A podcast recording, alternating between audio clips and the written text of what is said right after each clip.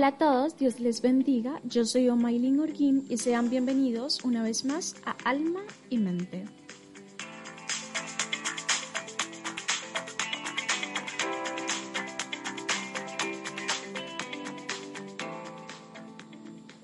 No estoy segura de cómo empezar este episodio, pero creo que pondré en práctica un consejo de mi mamá. Es mejor hablar de las cosas por las que hemos vivido o de aquellas que ponemos en práctica. Y efectivamente creo que esta vez comenzaré hablando de mí. Desde pequeña hasta ahora he conocido un montón de personas que por el momento se volvieron parte de mí y que de una u otra forma compartimos recuerdos y están en una parte de mi cerebro.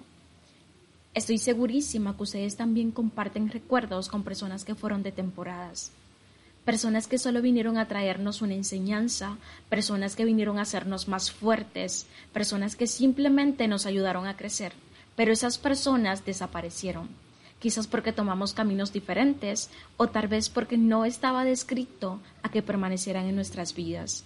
Personalmente reconozco que no soy la chica común, que tiene muchos amigos, que tiene una personalidad increíble, aquella que porta un talento para crear relaciones, y estoy segura que si la chica de tres años atrás estuviera hablando sobre esto, se sentiría muy culpable por no tener amigos, por ser tan reservada y a la vez tan madura. Pero en este largo recorrido, la vida me ha hecho entender que quienes están son lo que deben de estar y que si en algún momento se alejan es porque tenían que alejarse. No sé por qué razón, pero a mí me gusta creer que todo, absolutamente todo, sucede porque ya está destinado a suceder. Y digo esto porque hay gente que llega a nuestra vida y es como si fueran mandadas por el mismo Dios. Gente que nunca nos hubiéramos imaginado conocer se vuelven tan parte de nosotros e incluso llegan a conocernos a tal punto que saben identificar cosas simples como nuestros gestos.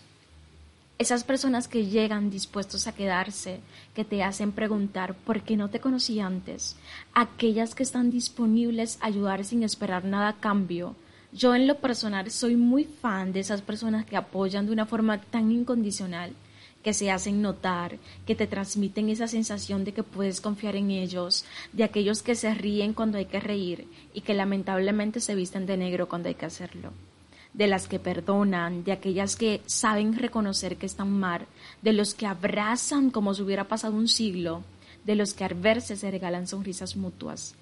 Ahora bien, el punto clave de este episodio lo que realmente me importa transmitir es que nuestro círculo social es más importante de lo que parece.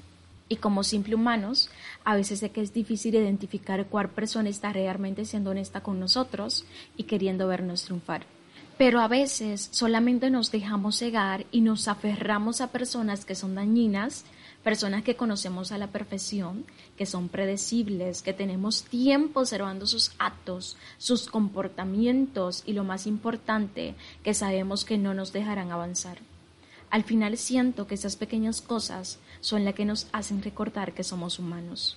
Pero tengo la certeza de que Dios nos da el discernimiento para diferenciar las personas que están por estar y las personas que están para aportar porque nuestro éxito no depende solo de nosotros, depende también de aquellos que nos rodean, de la que hacemos parte de nuestras vidas, de la gente con la que compartimos. Y en una ocasión yo asistí a una conferencia donde un pastor hablaba del éxito y él explicaba de que para nosotros llegar a la meta debemos de tener una limitación en la vida social, apartarnos de esas personas que son una distracción para lo que queremos en nuestras vidas.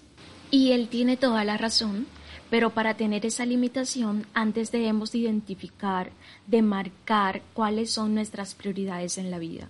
Porque al final, si no lo tenemos claro, no vamos a dejar llevar muy fácil por las palabras, por los gustos, por las acciones de las demás personas. Vamos a ser como el viento, no disfrutaremos de una estabilidad y quizás en algún momento nos dejemos llevar por la influencia de esa gente que nos rodea y nos desviemos de nuestros principios, de las metas que queremos alcanzar. Cabe destacar que no solamente en nuestra vida profesional, sino que emocionalmente también seremos débiles. Me llega una historia muy conocida de la Biblia, la historia de Job, un hombre que era perfecto en todos sus aspectos, pero que en un momento fue puesto a prueba y relata la Biblia que éste lo perdió todo, todos se alejaron menos sus amigos pero lamentablemente esos amigos no tenían una verdadera intención hacia Job. Y en vez de entender por la situación que este pobre hombre estaba pasando, decidieron comenzar a juzgar y de una u otra forma menospreciar y a decir palabras crueles delante de él. Pero lo que realmente es admirable es la fortaleza espiritual, emocional y mental que Job tenía. Lo impresionante es que él tenía sus ideas claras, él sabía quién era su Dios. Y siguiendo esta misma línea, creo que otro punto importante es conocer a quién tenemos a nuestro lado. Y el vivo ejemplo de esto es Jesús aunque es obvio que como simple humanos no nos podemos comparar con él, pero Jesús sabía perfectamente quién era Judas, y él nos enseña a través de la palabra que si le pedimos a Dios, Él no dará, y si le llamamos, Él nos responderá.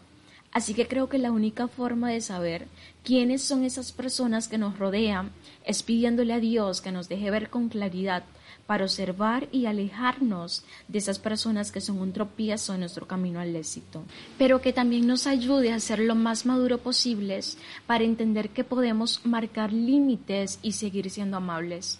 En el transcurso de mi vida, uno de mis más grandes errores fue dejar que muchas personas que no conocía lo suficiente se volvieran parte de mi vida. A esas personas le conté cosas que no tenía que contar, pero de todo eso aprendí a que ser selectiva y buena gente son una combinación perfecta, pero que hay que saber utilizar. Siempre está bien ser buena gente, porque lo que somos y damos a los demás es lo que recibimos. Y en este punto empleo esta cita bíblica del libro de Juan, capítulo 13, versículo 34, un mandamiento nuevo os doy, que os améis unos a otros como yo os he amado, que también os améis los unos a los otros. El ser buena gente y amar a los demás es más que solo hacer lo que no nos gusta que nos hagan. Y en lo más profundo yo siento que estas palabras lo que realmente querían transmitirnos es que demos sin esperar nada a cambio. Y a esto no me refiero solo a las cosas materiales, sino también a dar lo que tenemos en el alma, en que amemos solo con el amor que nos brinda, el pensar en cómo se sintió Jesús cuando decidió morir por cada uno de nosotros, aun sin estar seguro de que ese sacrificio fuera aceptado, me hace sentir una leve nostalgia, porque eso fue un verdadero amor. Jesús sí fue buena gente. Ahora bien, ser selectiva es tener cuidado con las personas que hacemos parte de nuestras vidas mirar bien a quien dejamos que conozcan nuestras debilidades, a quien le contamos nuestras intimidades, porque vuelvo y repito, no toda esa gente que conocemos están para celebrar y llorar junto a nosotros. Y mientras tengamos éxito, mientras estemos bien, vamos a disfrutar de la compañía de mucha gente que solo está por lo que tenemos y no por lo que somos.